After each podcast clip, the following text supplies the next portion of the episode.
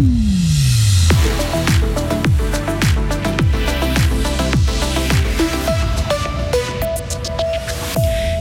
technologie développée à Fribourg fait avancer la lutte contre le cancer.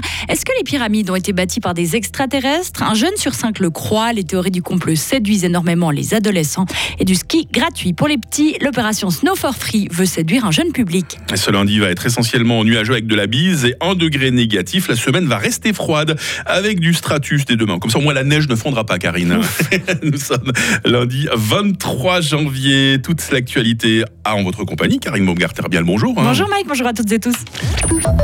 Détecter des cellules cancéreuses le plus rapidement possible grâce à un nanocapteur. Un nanocapteur développé à Fribourg par une équipe de l'université. Des scientifiques des départements de physique et de médecine ont récemment développé cette nouvelle technologie qui permet de gagner du temps dans la détection de la maladie. Il s'agit d'une sorte de petit amas de cellules repliées capable de détecter rapidement et précisément un possible cancer. C'est ce qu'explique le professeur de pathologie à l'UNIFR, Curtio Rueg. L'objectif à, long terme, en fait, c'est de faciliter la détection du cancer. Parce que vous savez, un cancer, une fois qu'il est présent, disons, demande des, interventions, chirurgicales ou médicales, mais disons importantes. Et des fois, on n'arrive pas à maîtriser la maladie. Par contre, si on détecte le cancer très très tôt ou des fois même avant qu'il devient vraiment cancer, disons, problématique, les chances de guérison et de survie augmentent considérablement. Donc le but de cet exercice, c'est de faciliter la détection précoce du cancer je dirais presque d'une façon capillaire à large échelle, peut-être même dans des cabinets, vous allez chez votre médecin, votre consultation annuelle, et puis parmi les tests à faire, il y aurait peut-être ça aussi. Il aura fallu près de 4 ans aux chercheurs de l'UNIFR pour arriver à ce résultat. Près d'un jeune sur cinq estime que les pyramides égyptiennes ont été bâties par des extraterrestres. C'est ce qui ressort d'une récente étude menée en France auprès de 2000 jeunes âgés entre 11 et 24 ans. Elle montre que les adeptes des thèses conspirationnistes sont nombreux chez les jeunes, notamment chez celles et ceux qui utilisent beaucoup les réseaux sociaux, TikTok en tête. Pascal Wagner-Egger est professeur en psychologie sociale à l'Université de Fribourg, expert en théorie du complot. Il y a sans doute des petits plaisantins et plaisantines qui cochent oui euh, sans vraiment y croire. Donc, euh, faut pas non attacher trop d'importance. Mais quand on pose les questions un peu autrement à des adultes, on a un peu le même genre de réponse. Hein. Donc, il y a quand même beaucoup de gens qui croient à certaines théories du complot. Donc, de quelque façon qu'on mesure les choses, on a toujours euh, ben, un quart un tiers de gens qui sont croyants dans des choses assez peu vérifiées. Donc, je dirais ça, ça reste toujours le cas. Mais on l'explique en psychologie, on a vraiment des mécanismes mentaux et aux sociaux aussi qui font que les, êtres humains croient très vite plein de choses euh, sans preuve suffisante. Selon cette étude, la posture des jeunes à l'égard de la science s'avère aussi de plus en plus critique. Seul un jeune sur trois estime aujourd'hui que la science apporte à l'homme plus de bien que de mal. La Suisse a mieux réussi que les autres pays à convaincre les groupes à risque de se faire vacciner contre le Covid. C'est le bilan tiré aujourd'hui par le président de la Commission pour les vaccinations dans les titres alémaniques du groupe Tamedia. Christophe Berger n'occulte pas les effets secondaires indésirables du vaccin et des traitements individuels sont, qui sont encore nécessaires. Il assure aujourd'hui encore que le bénéfice de la vaccination est plus important que le risque encouru. L'Allemagne et la France, main dans la main, Karine. Emmanuel Macron et Olaf Scholz ont affiché hier à Paris leur volonté de travailler ensemble pour la refondation de l'Europe, y compris dans la réponse à apporter au plan massif de subventions à l'industrie américaine.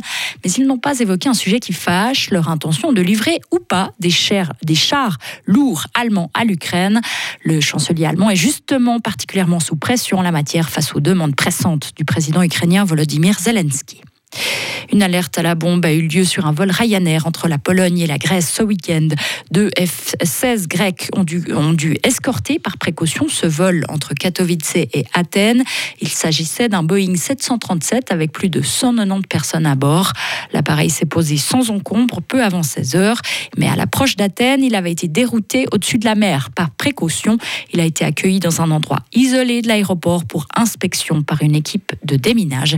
Et au final, il s'agissait d'une fausse alerte. On termine par ces sorties euh, gratuites le mercredi après-midi pour faire découvrir les joies du ski aux enfants. Chaque année, la Fondation Cleven organise une opération visant à sensibiliser les enfants au ski. Ils sont équipés gratuitement de la tête aux pieds et également véhiculés pour leur donner le goût à cette discipline qui semble-t-il est en perte de vitesse. Jean-Pierre Claire est moniteur de ski dans le cadre de cette opération qui porte le nom de Snow for Free. Snow for Free, c'est une opération qui a été imaginée par l'illustre Bernard Russi qui avait euh, eu l'idée de mettre les enfants suisses qui faisaient plus de ski avec les générations suivantes qui font de moins en moins de ski, leur donner l'occasion de faire euh, une initiation au ski qui se produit donc sur quatre mercredis après-midi pour les enfants qui ont entre 8 et 13 ans, qui donc ont la possibilité gratuitement de venir faire du ski. On les équipe. En général, les gamins, ils reviennent avec, la, avec une bonne expérience. Et puis, il faut savoir qu'aujourd'hui, c'est un peu plus de 1000 enfants aujourd'hui qui sont au ski grâce à cette fondation pour la journée seulement, hein, à travers toute la Suisse. La Fondation Cleven organise cette opération depuis 2005 déjà et pour y participer, il suffit de s'inscrire en ligne. Ah, une chose qui m'étonne dans le lancement de cet excellent sujet, Karine Baumgartner, c'est le, le, ski sera en perte de vitesse euh, auprès de la nouvelle oui, génération. Ça mal de le dire parce que je suis pas sûre, c'est pas ce que j'observe, mais apparemment euh, oui, ah. selon des études. Parce que Karine a longtemps donné des, des, cours de ski, elle n'a plus trop le temps de le faire malheureusement aujourd'hui, c'est tellement contraignant de faire de la radio. Oui. Je suis sûr que si vous vous y remettiez, il y aura plus de jeunes qui se mettraient à nouveau au ski. Ah, la hein. liste d'attente serait tellement longue, je pourrais pas prendre tout le monde, hein, mais je suis une excellente monitrice, effectivement. Une très bonne journaliste également qui nous accompagne toutes les 30 minutes euh, aux commandes de l'info sur Radio Fribourg. Retrouvez toute l'info sur frappe et frappe.ch.